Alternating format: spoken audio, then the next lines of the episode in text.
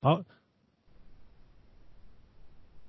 不是，所以我他现在会出现一个页面，告诉大家你们都会被录到。好，所以你如果觉得那个蓝色的 bar 会干扰你的话，你就把它关闭，就它不会，它就可以继续下去了。好，那我现在要分享我的 PowerPoint 了。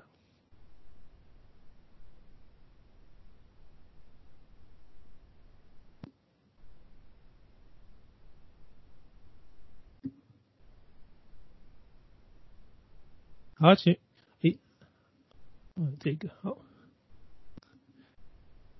好的，好，这就是我们第二课，也就是我们上一章是概论嘛，我们今天上的是第二课，我们是上第一跟第二章，我们会关注在这三个大面向，悔改跟子民跟服饰这件事情上。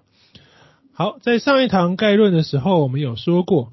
历史书许许多多的内容呢，是平直的描述，它就是描述一个过程，甚或在诉说一个事实。呃，以撒他第一章跟第二章，其实他在讲两件事情，一讲是命令，另外一个是家谱。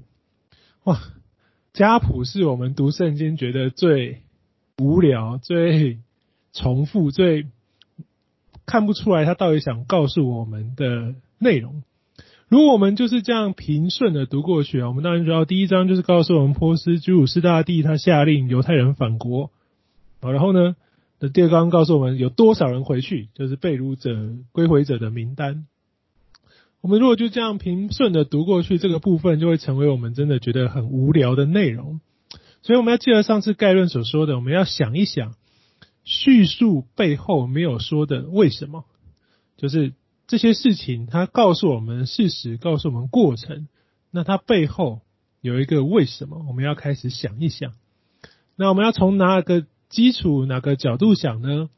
我们上次也说了，就是这个被掳归回的时期是神预备救恩的过程，所以它是要预备好基督降生的环境，用一个。必要发生的事件，一个必要发生的历史，预备十字架的救恩，这是神创世以来的心意。他要在接下来的希希腊罗马时期的这个时间点，让救恩可以成就，让今天甚至是让今天的基督教信仰可以完全反映神预定的救赎跟心意。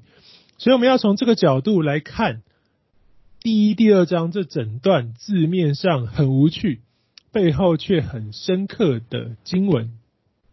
好，第一节说，我们现在抛换出现的第一节说，神的启示，波斯王居鲁士元年，耶和华要应验借耶利米口所说的话，就耶和华就激发波斯王居鲁士的心，使他下诏书通告全国。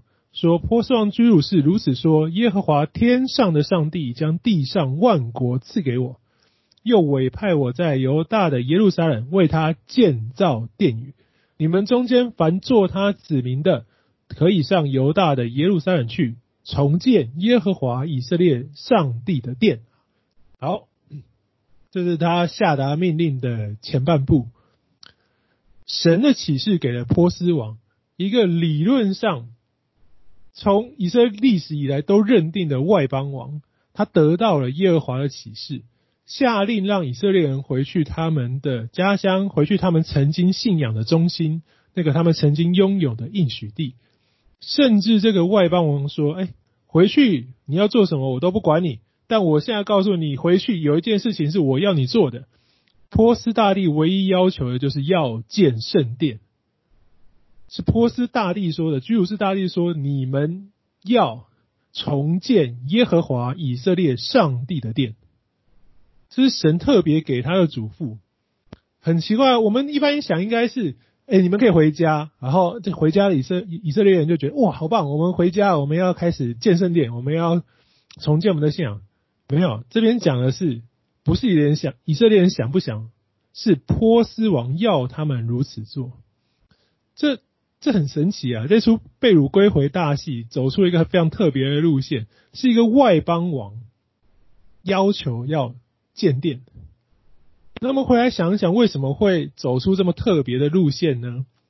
被掳归回时期是大部分我们或者是我们基本上读它，我们也可以觉得它是第类比第二次的出埃及。我们上概论有说，就是都是一群奴隶要离开寄居之地，回到或者是进入应许地，名感觉上很像，但事实上，从波斯帝国归回跟从埃及离开被领进应许地，两者都是从奴隶回到进到应许地，可是实质上的内容跟意义其实大有不同。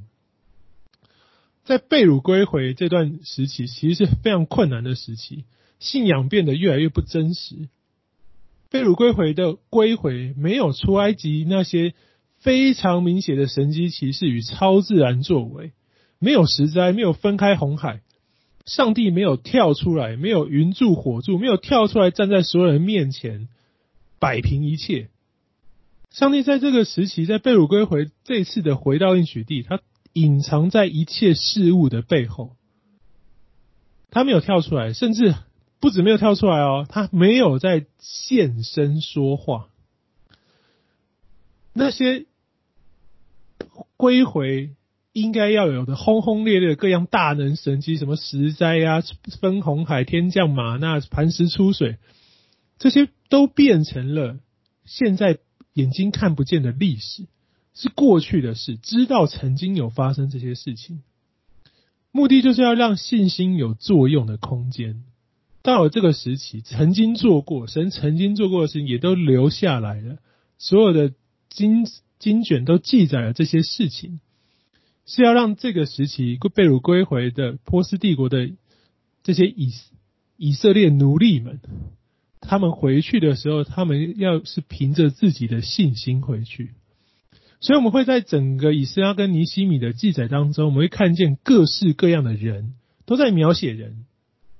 这些人可是描写他，我们要想的是他的思想跟他的作为是为什么会如此。这些人是凭着他们对旧约书卷里头所认识的上帝摆上了一切，所以他这样说话，所以他这样做事。事实上，就是这一批被掳归回的这一批人，他们神借由他们的说话跟行为，真正显出了神国度的本质，是要让后面的人去明白的。我们先从第一个最明显的标的土地开始看，因为是讲应许地嘛，现在要回去啦，回去神所赐的应许地。好，出埃及的时候也说应许地，但他说你怎么回去呢？你就是进去赶出里面住的人，赶出那些上帝容忍了四百年的迦南人，你打赢了，你赶出了，你就得到土地，然后你就可以按着神的分配去得到土地，在上面生活。所以第一次回去的摩西约书亚，其实他目标很明确，他就是去把敌人赶走，然后自由分地。你眼睛看到所有住在迦南那里面都都是敌人，你要么就是把他赶走，要么就是他归顺你。但是这一次不一样啊，被掳归回回去，这第二次带领者所罗巴伯就麻烦了，因为留下来的人。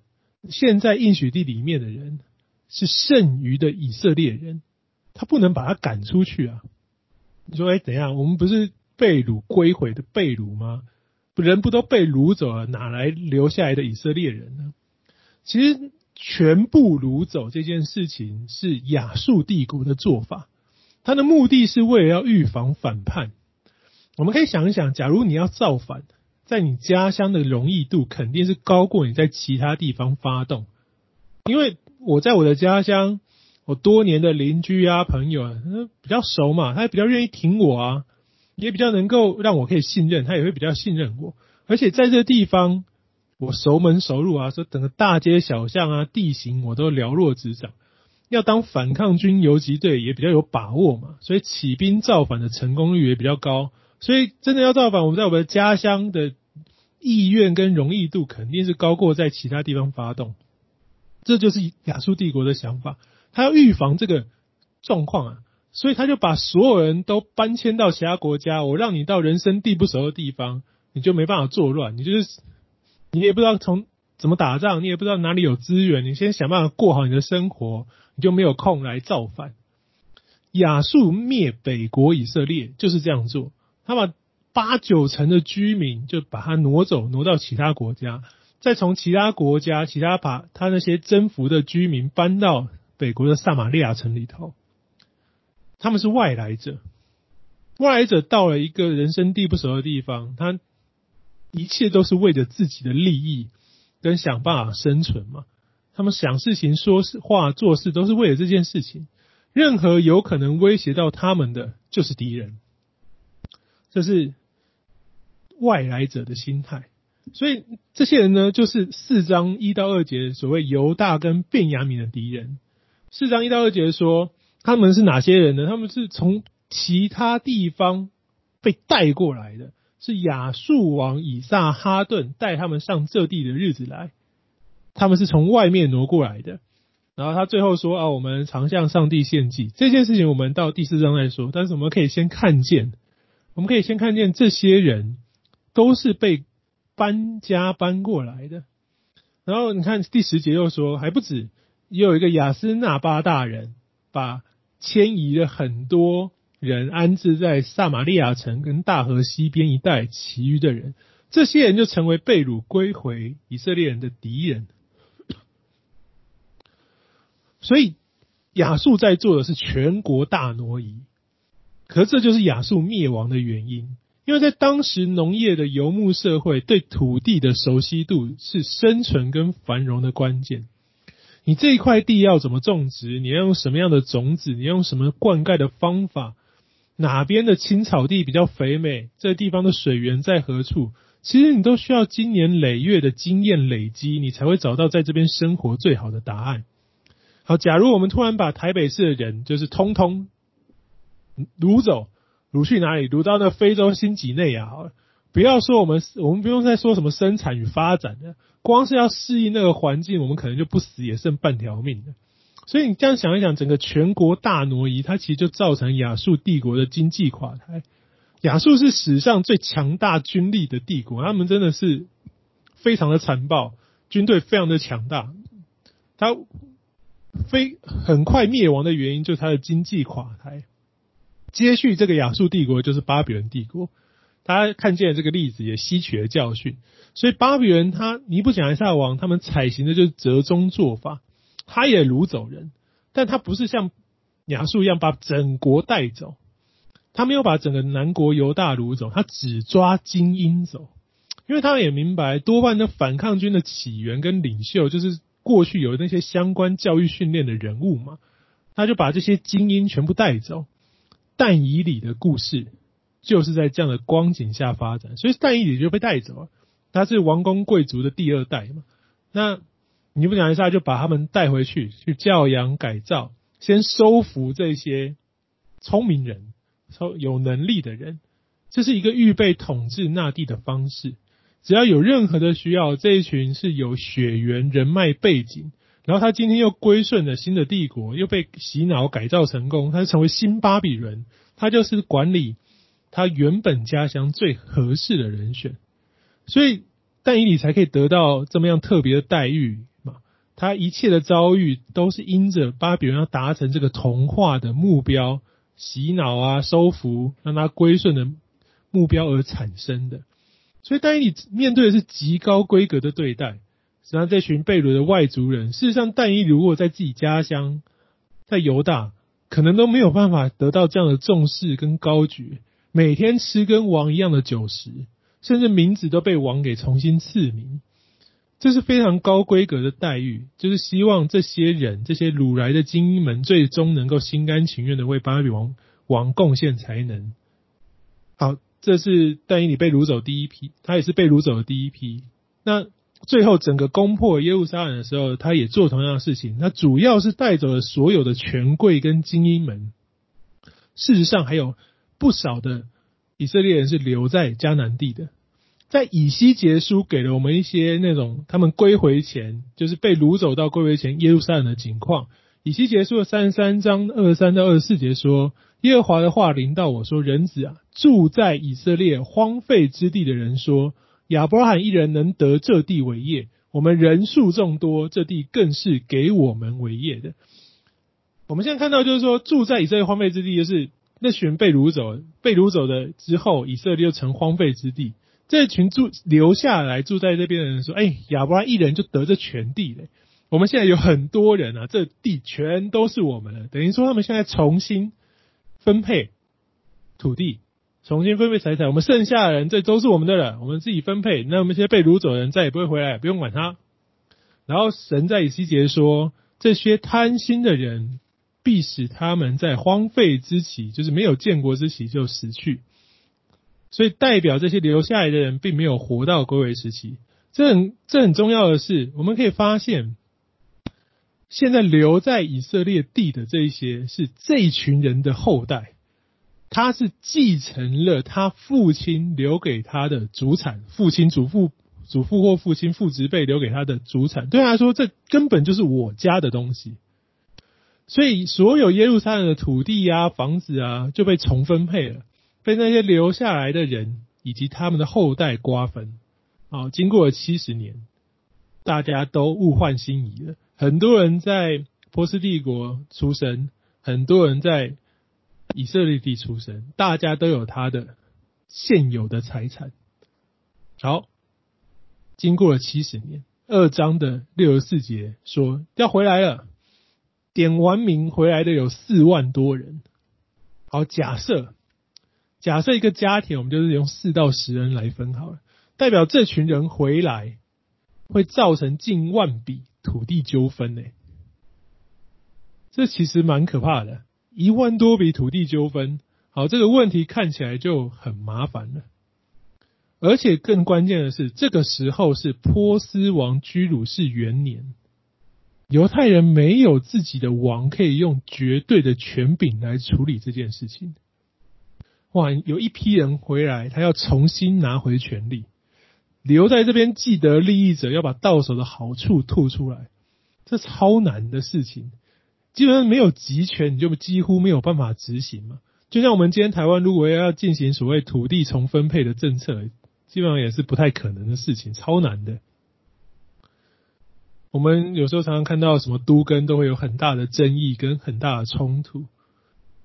何况是土地要重新分配，没有任何原因，就是说我回来说这本来是我的，你要还给我，超级难。而且好，现在能怎么做呢？基本上不能怎么做啊！以色列我们刚刚讲，第一次回，第一次进应许地，就把所有都赶出去就对。可这一次能打个仗，把那些意见分歧、不愿意还回来、不愿意配合的人都赶出去吗？没有啊！我们在整个以斯拉记没有看到这样的记载跟这样的可能性，因为不能这样做。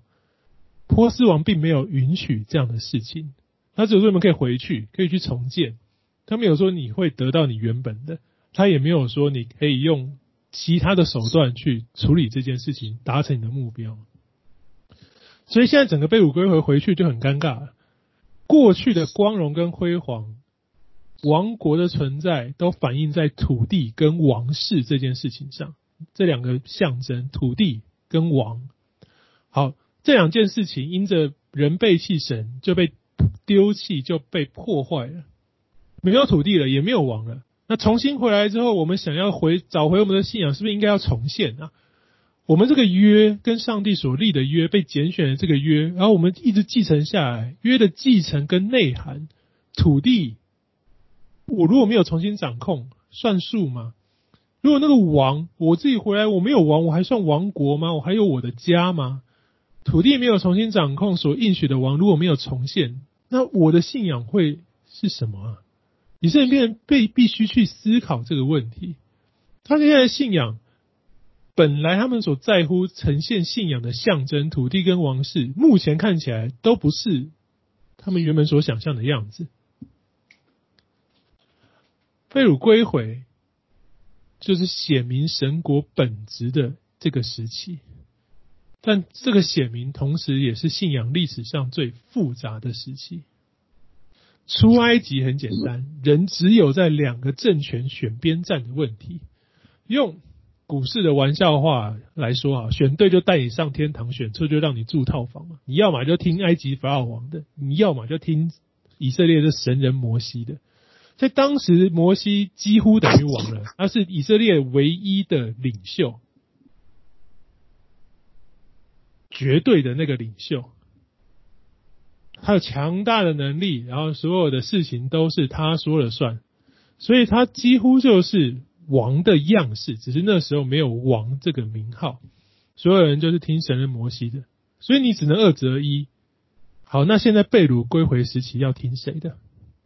在西元前五百三十八年，现在没有以色列王了，波斯王的话不听就不能返乡了。可是问题是，这个波斯王又不是选民呢、啊？过去的信仰分类跟抉择，你是外邦人，我是以色列人，我听我的王的，我听我的子，我的人民的。这个抉择在今天行不通了。如果要归回，他就得听波斯王的。所以这一群要在等待预言耶耶利米预言应验的以色列人，他被迫去思想：那到底现在是要听波斯王的，还是不要听他的？这个外邦王所说的话，我们要不要回应他？回应就是要不要回去啊？要不要归乡啊？现在很尴尬了。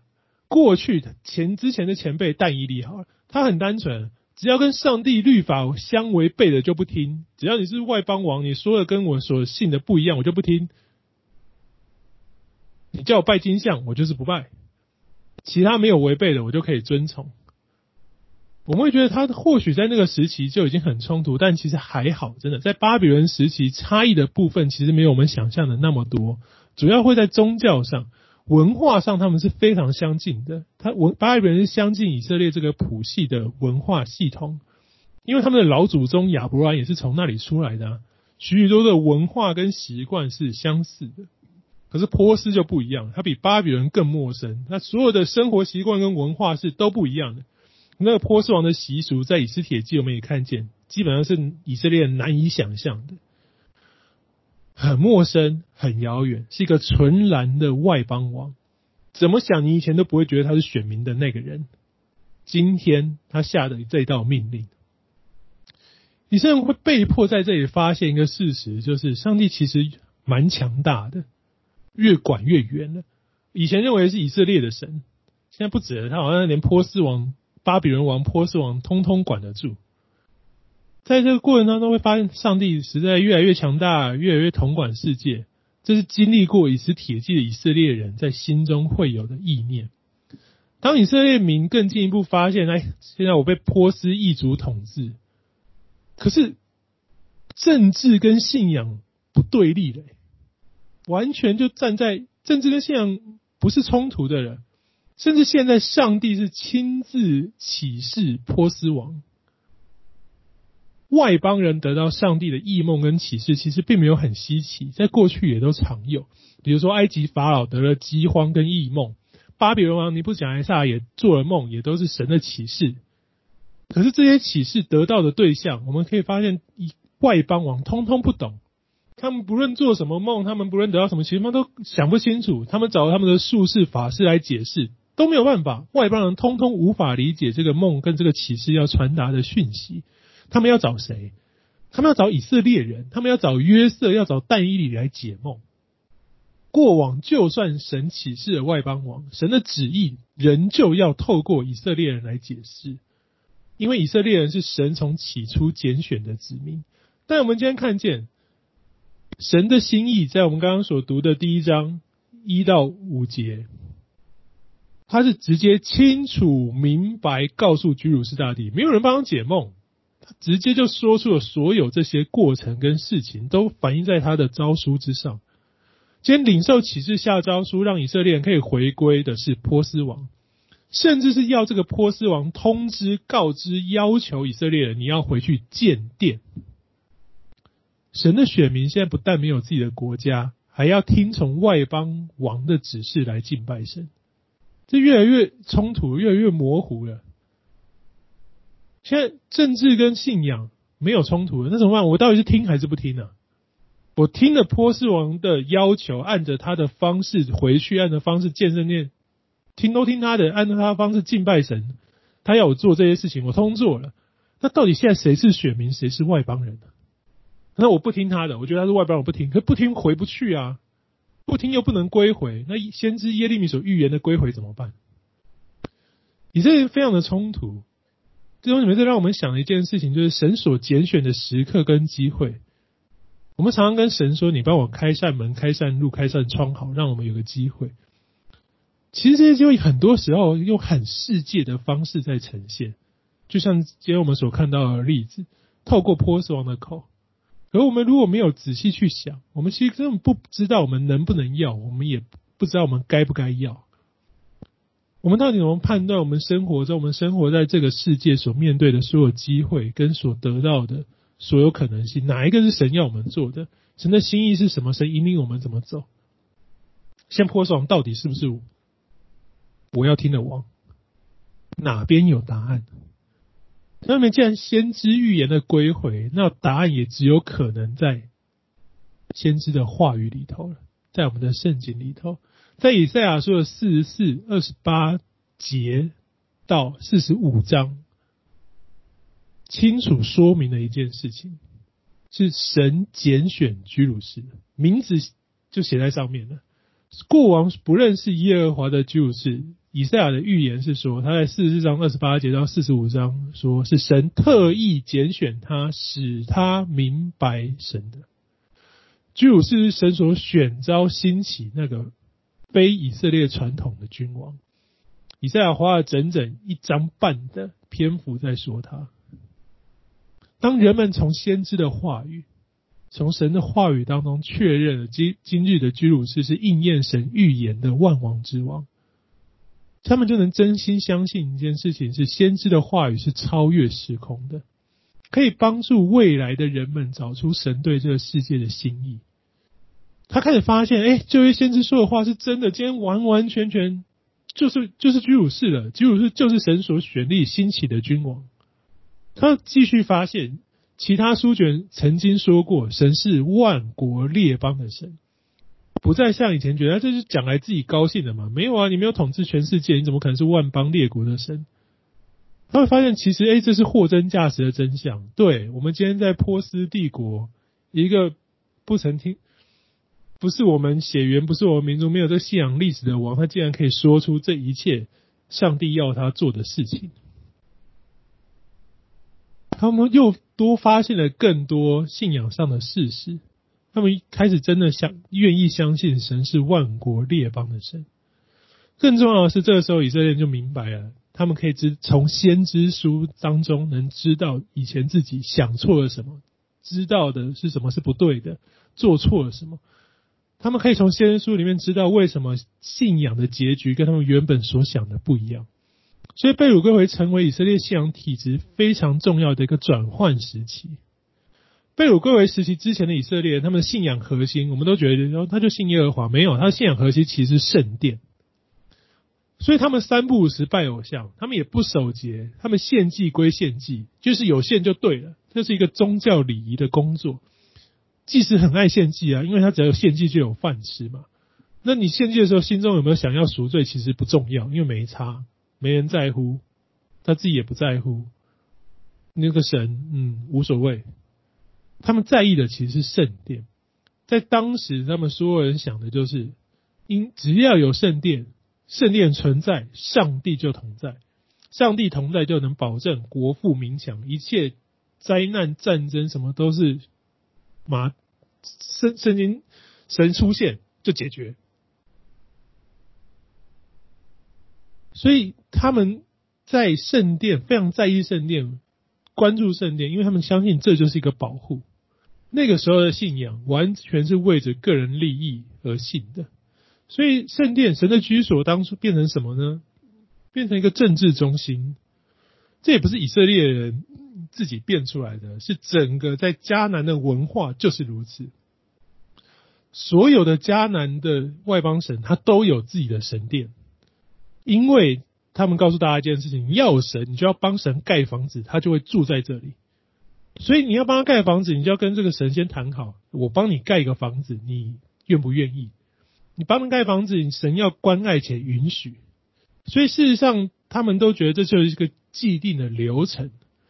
那有没有盖圣殿，就代表你这个民族、你这个国家跟这个神有没有关系，是一个非常非常重要的象征。所以在当时建圣殿都得问问那个神明同不同意。每一个迦南的偶像要，你要为他盖一个殿，你就要用他规定的方式去取得他的同意。这件事情也反映在以色列人的做法上。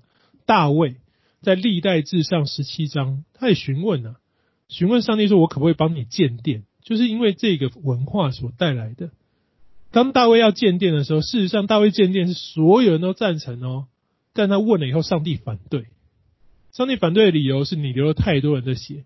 其实真正这句话的意思是，上帝知道你是太强大的君王，你是创建国家的君主，是那个最伟大的帝王。上帝说你不要建的意思是，不要让王权跟信仰完全画上等号。你是一个很强的王，你要帮我盖房子，我觉得你很棒，我就同意你。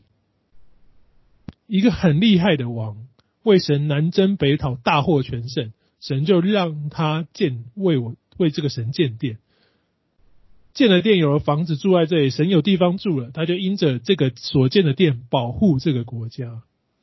这是一个利益连结的信仰，所以上帝说不要连在一起，你不能建。你很强大，整个迦南地都知道你可以为我建，都觉得应该是你建，但是我不要你帮我建，我不要大卫建，这就是神的心意。他其实在那个时间点是不要让王权跟信仰连在一起的。在上帝的心意当中，圣殿只能是单纯的信仰象征，你知道神与我们同在的一个象征。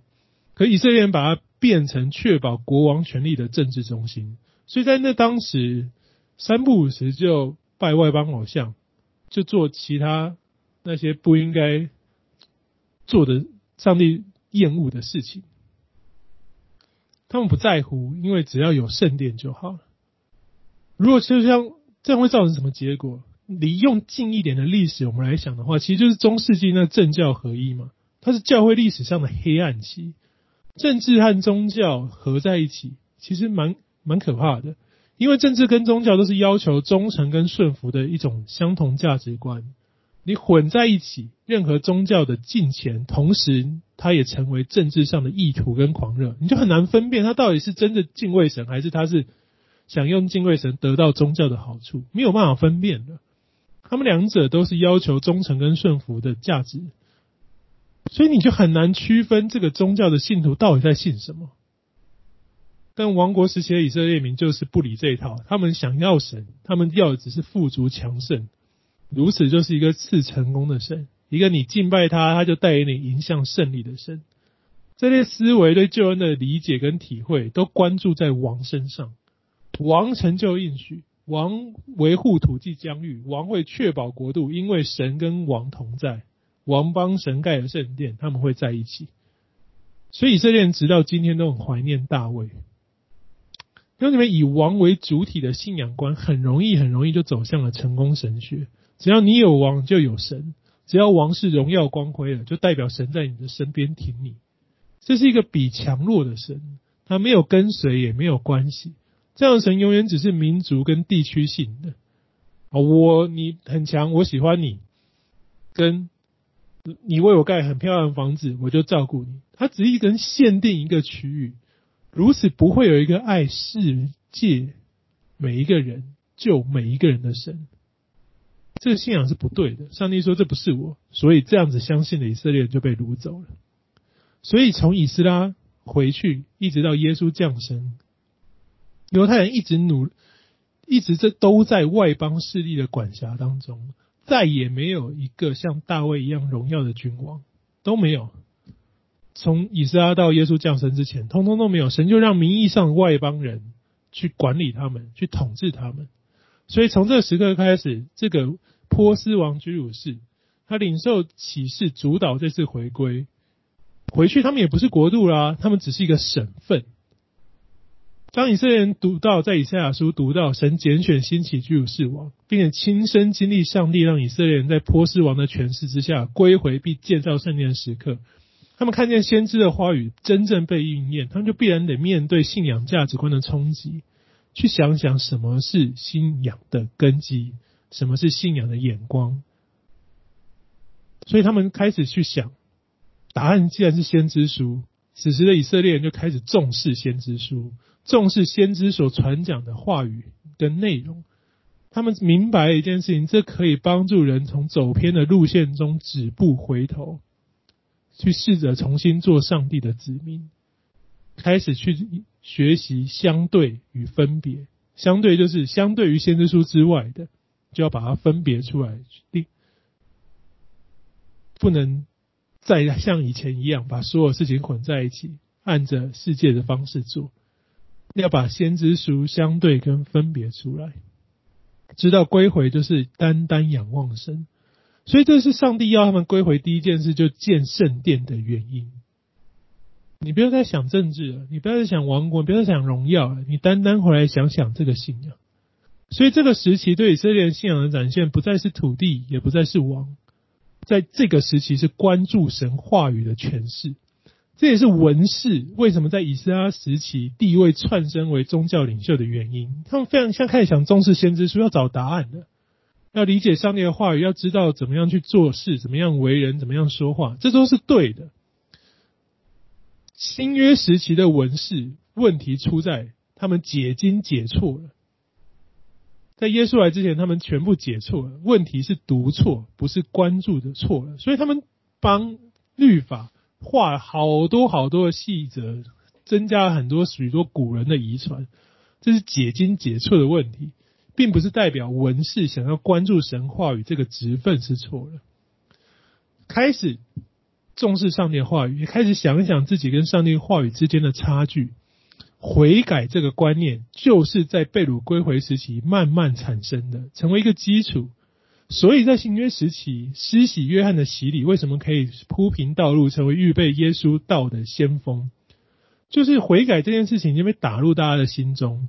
施洗约翰在旷野行的是悔改的洗礼，所有的以色列人很重这件事情，所以很多人去旷野受约翰的洗。是从以斯拉记出现的，所以我们在以斯拉记中不断会看见悔改这件主题一直出现。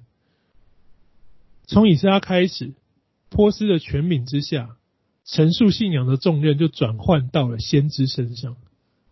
这是更重要的一件事情，诠释信仰的标准不再是王，而是先知。神的话语和传讲神话语先知被尊重、被重视。从被掳归回时期开始，直到耶稣道成肉身开始侍奉，都是因着这件事情。耶稣的服事可以造成轰动，是大家认为他是先知啊，他有大能，他能行医病赶鬼、行神迹，然后又可以驳倒所有的以法利赛人跟律法师跟文士。但他发现他是真先知，想要跟随他。他们发现耶稣的话语可以带来人人们对真理的思考，这些通通都是被掳归回时期以斯拉的服饰所带来的结果。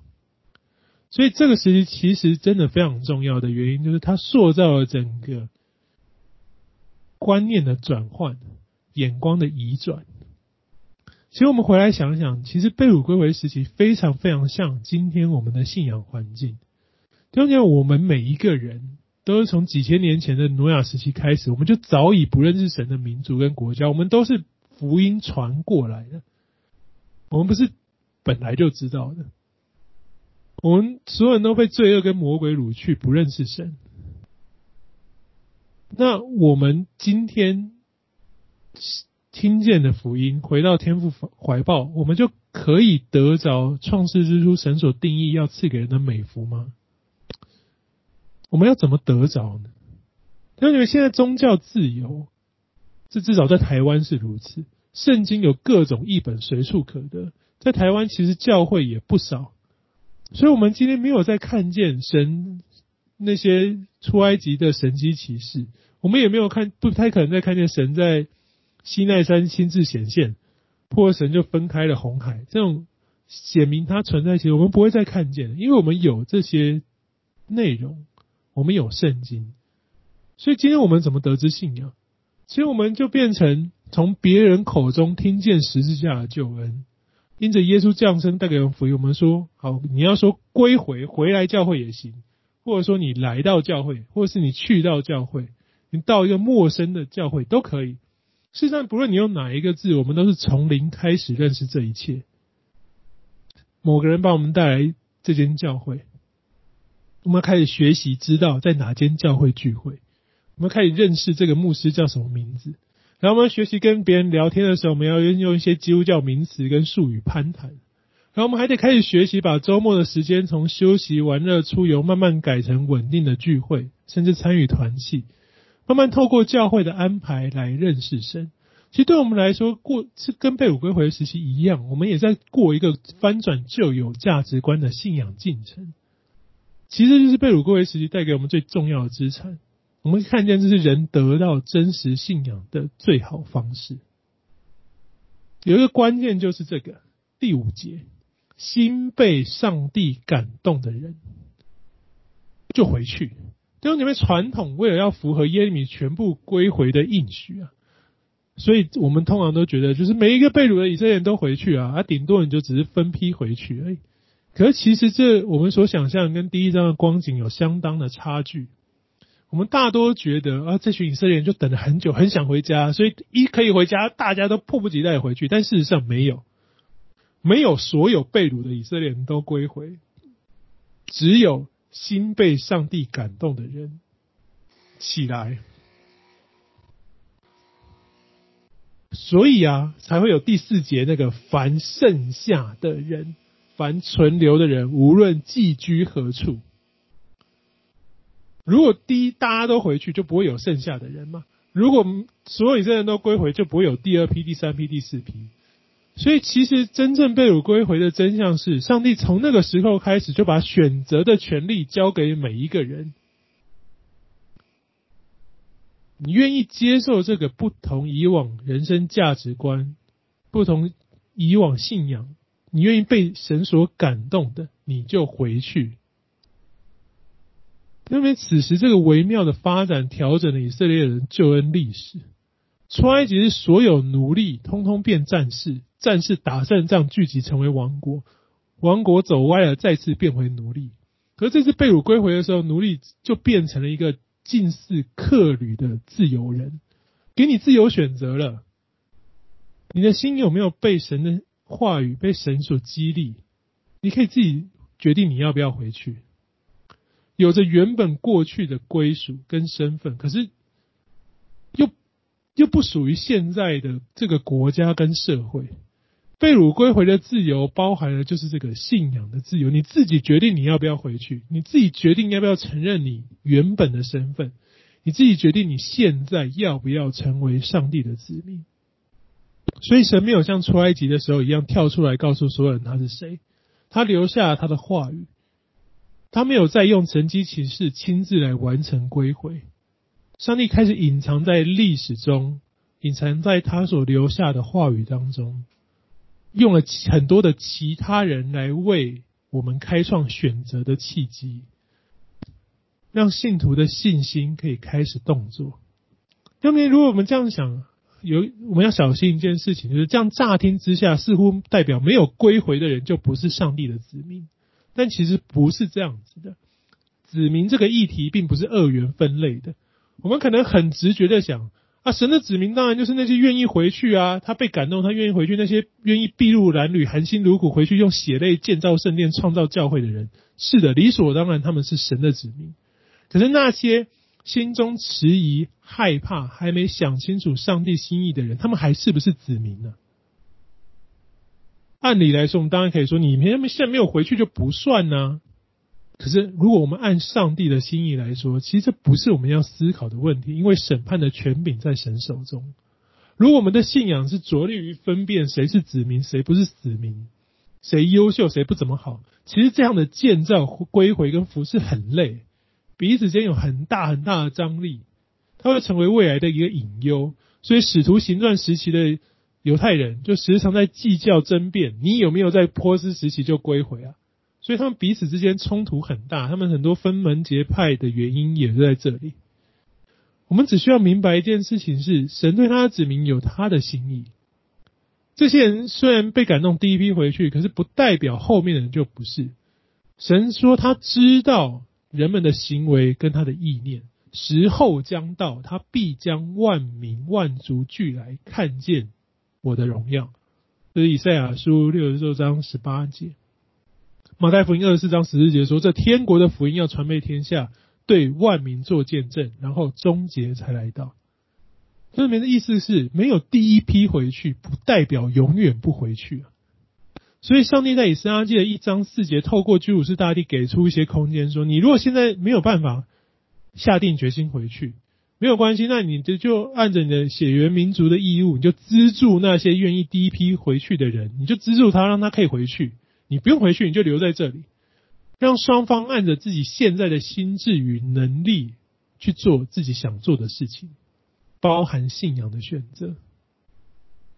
所以弟兄姐妹，其实没有第一批回去，不代表永远不回去，这是神对他子民的定义。那第一批回去的这群大有信心、被神感动、有神所感动所赐的神所赐的这个信心的人，他。先回去，他会成为什么？他会成为一个美好的见证呢。所以，就是这一批人开启了以撒记后面第二批、第三批的人回去。后面的人会回去，但很可能透过前面人的服侍跟见证，让他有机会可以回去。其实，这就是今天信基督教信仰的根基，也就是最美好的地方。你永远有机会归回。神没有说你没有在这个时间点回去，你就不算子民。没有，神一直在等，等到你的心预备好，你愿意回去。退伍归回，就是在一切的纷争，在一切难以接受当中，我们愿意回到那块土地，开始学习为信仰付出。今日的归回，或者说决志信主，就是这个样子，不是找到一个方法跟保证，让旧有的人生跟旧有的信仰价值观再攀高峰。然后得到荣耀跟胜利，不是的，而是看见耶稣基督的舍命，看见历世历代信徒的见证，知道神是慈爱挽回我们的人的神。我们愿意重新去思想人生的意义，停下现在的脚步，回头去走一条通往生命的真理道路，这叫悔改。这非常非常不容易。其实这个信仰没有那那么直观就可以懂。只有被经过被掳归回的人，才会愿意放掉自己的力量跟荣耀，才会愿意悔改并因信称义，愿意以耶稣为我们展现的生命样式与标准，并且以这个标准过接下来的人生。这就是我们聚集归回应许地归聚集在教会的原因。我们在这个用资质、力量跟权柄定位强悍征服弱肉强食的这个外邦世界活够了，我们想回到一个不一样的美好当中，所以我们一起回，一起一起去一个对我们来说也是陌生的场所啊。我们去到一间教会，嗯，踏进去第一步，它那一定是一个陌生的场所。里面是一群陌生的人，可是我们愿意跟这一群陌生的人一起相处，一起归回，一起讨论信仰，试着一起建造圣殿、建造教会，试着在这样陌生的归回当中找回失去的信仰，更认识那个等待我们归家的神。这就是我们今天一起团契的原因。这是被辱归回告诉我们一件很重要、很重要的事情，这是悔改，这是子民。那服饰怎么看？服饰我们很特别，我们要从家谱看，家谱可以帮助我们重新想想子民跟服饰，也就是归回跟建造之间的关系。按着二章的六十五到六十七节的经文描述，全会众有四万两千三百六十七人，此外他们有仆婢七千三百三十七名，还有歌唱的男女两百名。你这样算一算，你可以发现六分之一的家庭有仆人。几乎是一个家庭一个歌唱的男女是接在仆婢之后说的，所以这不是我们所想象什么圣殿服侍的诗班人员，不是哦。他接在仆婢后面说，他的意义代表有点像我们今天专业的演艺人员了，歌手啦。他是他们还有预备娱乐人员有两百名，所以你可以发现其实。被掳归回，这个被掳跟我们想象不太一样，不是那种很惨烈的奴隶，这些以色列人在外邦其实过得蛮好的，就有点像今天的犹太人，他在大部分的国家的经济实力都非常强大一样，他们超有钱的，他们量力捐入工程的库房有六万一千达克利金子，五千米纳银子。这这个计价单位很特别，一达克达利克金子，一一达利克金子是等于一个普通人六百天的工资哦。所以等于一达利克金子等于接近两年的工资，一米纳是正常人一百天的工资。他们有这么多捐去建堂的，还是他们量力的哦？不是全部，我不然不是说我们全部都投入，没有，我们量力捐一些进入工程的库房，就这么多了。捐去建堂的有六万一千达利克金子，五千米纳银子，这算下去不知道到底等于多少钱呢？所以他们的回去其实不太像我们一般所认定的奴隶，什么回不活活不下去，不得不回去。没有，他们完全有充裕的选择权。这群人回去就真的是单单印着信仰的决定。好，四万两千三百六十名愿意回去，那这些人回去就算子民了吗？因为我这问的有点故意啊。我的意思是，如果我们用今天的词汇来说。只要我有悔改、有受洗、有踏入教会，愿意告诉大家我是基督徒，我就会算神的子民了，对吧？反正那时候还有一半的人嘛，还有很多人心没有被感动，他留在波斯帝国啊。学者们评估，当时从犹太那个耶路撒冷被掳走，大概差不多十万人左右，所以第一波愿意归回的人大概是接近一半。好，所以反正有一半的人没有受洗，没有来教会嘛。那我有时候悔改啊，我有受洗，我回来了嘛。我愿意告诉大家，我是神的子民，这样 OK 了吧？啊，那这我们可能就不 OK 啊？你这样太随便了。那我们再多增加一点条件，好，有十一奉献的算好了。那还再严格一点，你要跟我在同一间教会才是神的子民，不行。这个同一间教会可能每个人都可以来啊。那不然这样好了，神学理解和我们一样的算好了。那现在问题来了，福音派、灵恩派。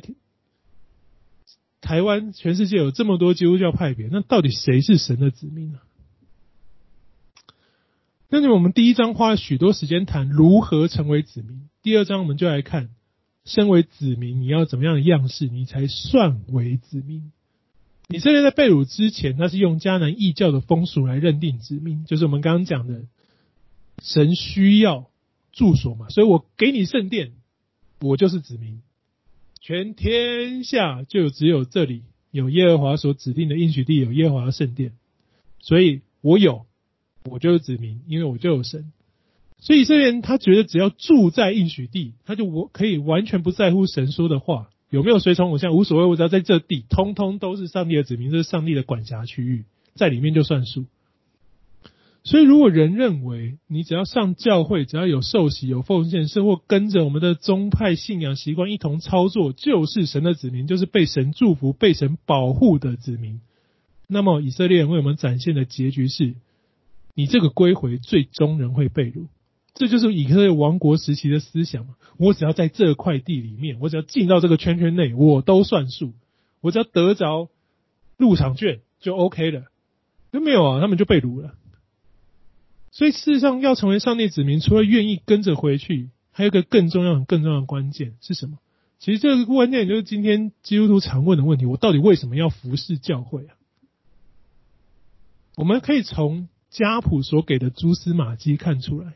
以斯拉在这边所记载的家谱有一点很特别，在第三十六节、在第四十节、四十三节、五十五节，特别强调是特别按照。是用圣殿服饰的职分来分类记载这个家谱，这是非常特别的记载方式。通通往家谱就是前半段那样嘛，谁生谁，谁生谁，有多少人。以撒在第三十六节、四十节、四十三跟五十五节，特别是按照圣殿服饰的职分来分类记载。我们看见他非常强调，你回去里头一定要有立位支派的祭司跟立位人。因为这两个职分是理论上可以保存传统，是最能理解、最在意这个信仰的两个群体。只要有这样的职分跟存在，才才能够确保这个群体长得像是上帝子民的模样。如果以斯拉在这里找不到人，就代表这个信仰已经被世界同化了，就代表信仰失去了它的真实跟独特。其实超难的诶。在以斯拉这个时期要做这件事情已经很不容易了哦。这些人要维持住自己的信仰，在外邦生活这七十年不被同化，要坚持住，其实超难的。在大卫的时期，他有做过一些调查跟数算，他已经将祭司跟利未人两者的职分做一些分别。他在历代志上的三章二到三节，他算一算利未人大概总共有三万八千利未人。好，就一路下去哦，东王国王国荣耀的王国，直到被掳。要归回，只剩下三百四十一人。在在家谱里面，我们都可以看到，也算得出来。这是归回了总共四万两千三百六十名以色列人里头，利未支派能回去做祭司的有四千两百八十九人，利未人只剩下三百四十一人。曾经是有三万八千人呢。到了第八章，以斯拉记第八章，亚达薛西王年间，以色列要归回的时候，要找利未人更少了。第一次召集，以斯拉在第八章做了两次的召集，第一次召集一个都没有啊，吓死了！他派人认真去找，他只找到了三十八人。所罗巴伯带回去了三百四十一人，以斯拉能够带回去的只剩下三十八人，越来越少，越来越找不到立位人，为什么呢？所以我们就用今天的名词来想一想好了。理论上，传道人大概就是过往的祭司嘛。立位人像什么？就像今天教会服侍的同工啊，那可以是行政同工好了。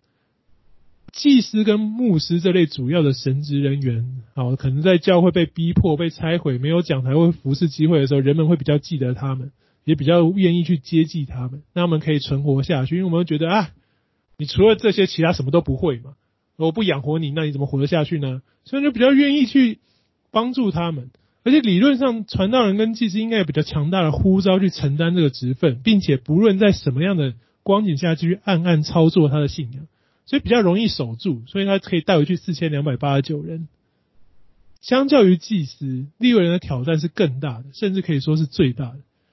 人们可以接济神职人员，就是他们可能除了会读圣经、会带敬拜、会。献祭之外，而且他什么都不会，一无是处嘛。那这些技能，你也不可能叫你去外面工作啊。这些技能不好应用在俗世当中嘛，所以呢，就会比较愿意照顾他、接济他。可利未人并没有被赋予一个神圣的职称，他是一个身份跟理念。他有的一技之长是什么？是圣殿所有运作圣殿的事情。没有圣殿，没有献祭，他们也就没有工作，没有东西吃。而且他们会做这些事情，其实没有什么身份限制。比如说，好，我们就举个例子，打扫。以色列人在地位人会在打扫圣殿，跟我在外面扫扫房子一一样的事情呢、啊。事实上，他们会的事情是人人可操作的，而且这也是外边世界能够存活并且使用的技艺。啊，比如说诗班唱歌好了，利未人唱歌很好听，他在外面可不可以转换成歌手？可以啊。所以利未人就不一定会有被接济的待遇，所以他们其实是最难坚守，也最容易被同化的。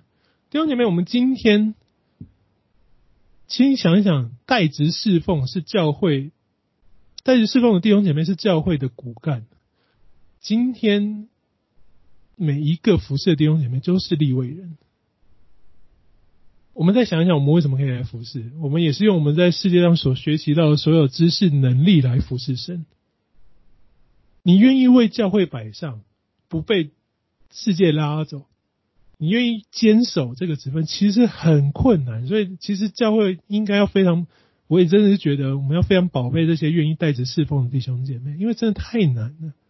所以，如果你有服侍教会的心志，愿意摆上自己，我们真的很为大家感恩，因为我们可以看见在以斯拉记这个过程当中，真的是超难的。到了以斯拉回去的时候，只剩下三十八人。甚至好，就像二章六十一节讲一件，六十二到六十三节讲一件更更难的事情。嗯，我想要当祭司，我觉得我是祭司啊，我曾经是祭司，然后我现在没办法证明啊。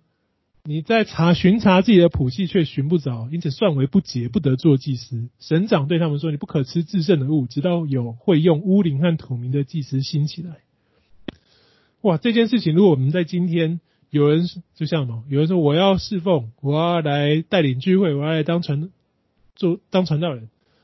有人跟他说不行啊，你没有证明你可以，你没有证明你是，你不能做。我们今天会怎么样？我们就哇塞，今天这是超大很麻烦的冲突了。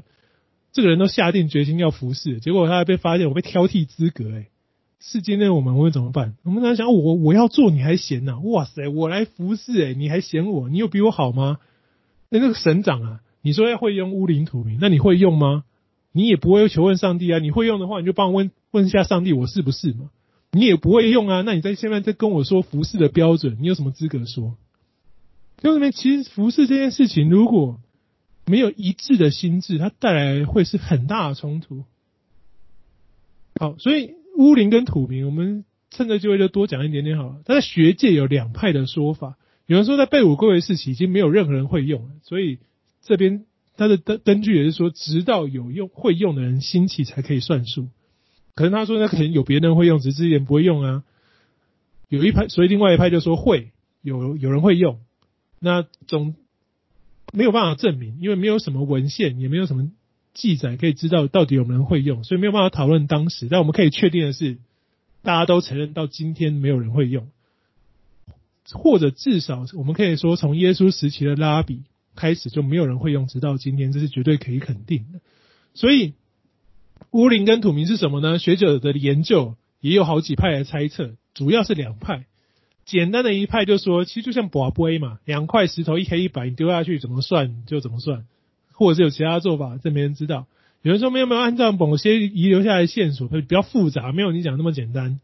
它是两颗刻着希伯来文二十二个字母的石头，两颗上面都刻满这这就是这些字母。当神要写明心意的时候，你就会甩出字，然后就会变成一个合适的句子。其实我们今天画来看，有点像什么碟仙跟诗签一样，有没有？啊，这到底是怎么样，已经没有人知道。总之，乌灵跟土民是过去祭司寻求神旨意、辨明信仰问题的器物，这是可以肯定的。用今天的话说，就是什么？我们必须。等这群自认为祭司的人，他们找到神的呼召，清楚认识神之后，他才可以以祭司的角色侍奉神，侍奉他的群体。因为只有这样，才能帮助这个群体成为上帝的子民。